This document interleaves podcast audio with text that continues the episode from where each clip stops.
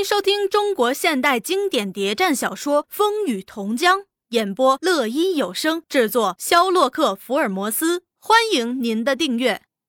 第一百三十一集，吴启超觐见周维国，提出他的所谓“一石二鸟”的作战计划。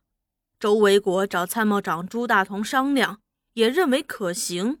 所谓“一石二鸟”计划，就是既收拾上下墓的许天雄。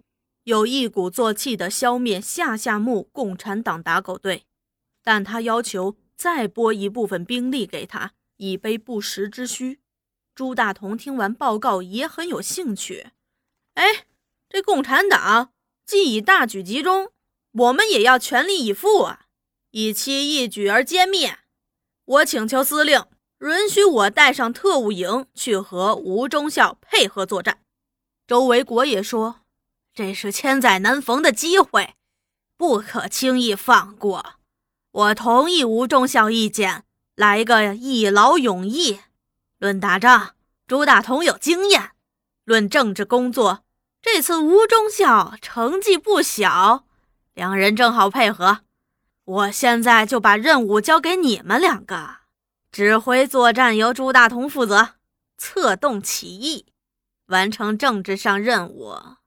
就由吴忠孝负责，这成功失败，功过平分。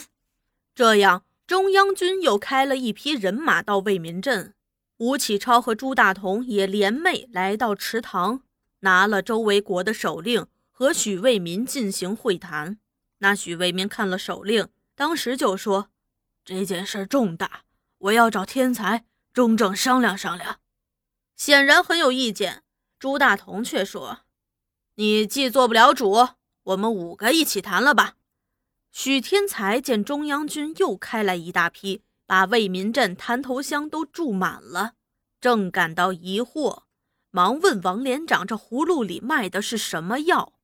王连长也只含糊其辞，答非所问，就从魏民镇赶到池塘。许天才听说要收拾许天雄，没有意见。听说又要委许天雄当副司令，脸色一变，当场就提出反对。哎，要打许天雄，我双手赞成，收编他。对不起，我反对。他们在金图乡杀害苏成秀，洗劫为民镇，几乎使我无葬身之地，大仇未报，我哪能和他平起平坐呀？许为民早有意见。这南区历来我们两派就势不两立，有许天雄无我，有我无许天雄，事情是十分清楚的。周司令也不是不知道啊。如他主意有所改变，我也只好退让贤路。要我和许天雄平起平坐，实在为难。那万歪心里赞成，却不敢直接表示。他不说赞成，也不说反对，对这样大事儿，以从长计议为佳呀。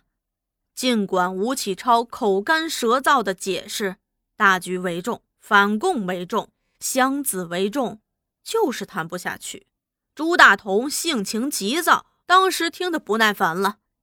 那你就不把周司令的手令放在眼里了？要知道，你现在是军职在身，也是军人。知道军人以服从为天职的道理吗？许卫民把面孔一板，也毫不含糊地进行反击：“我可以服从，但更重信义。当年成立乡团，他吴当本书记请我出山，提的就是许天雄不得任用的条件。现在吴当本尚在，可以请他来对证。”吴启超连忙解释：“哟，此一时彼一时，情况有别。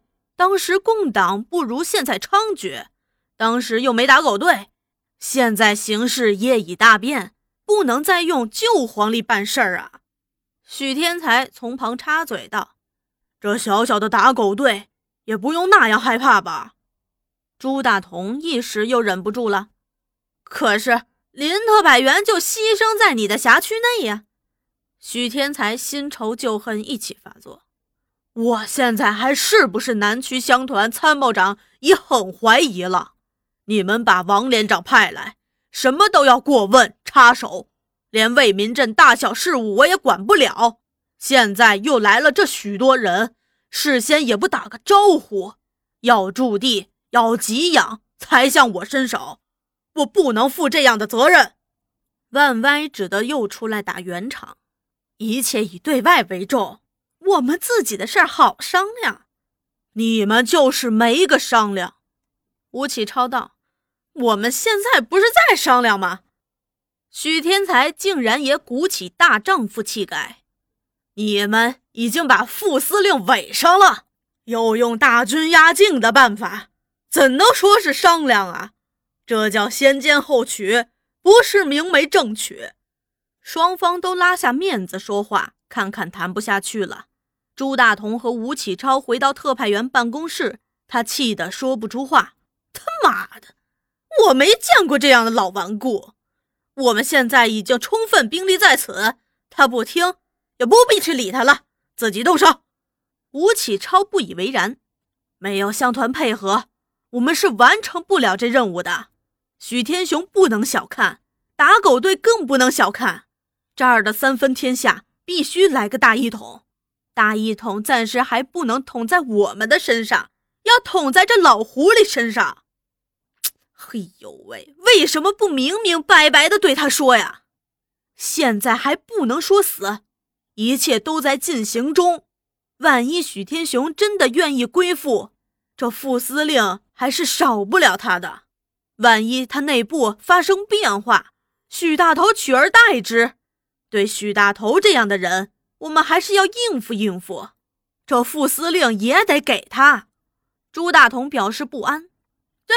这可是，这老狐狸一味的顽抗，怎么办啊？这样的会不能再开了，先个别交换意见再说。那七太当他们在商谈这件大事时，就躲在隔壁房间偷听，什么都听到了。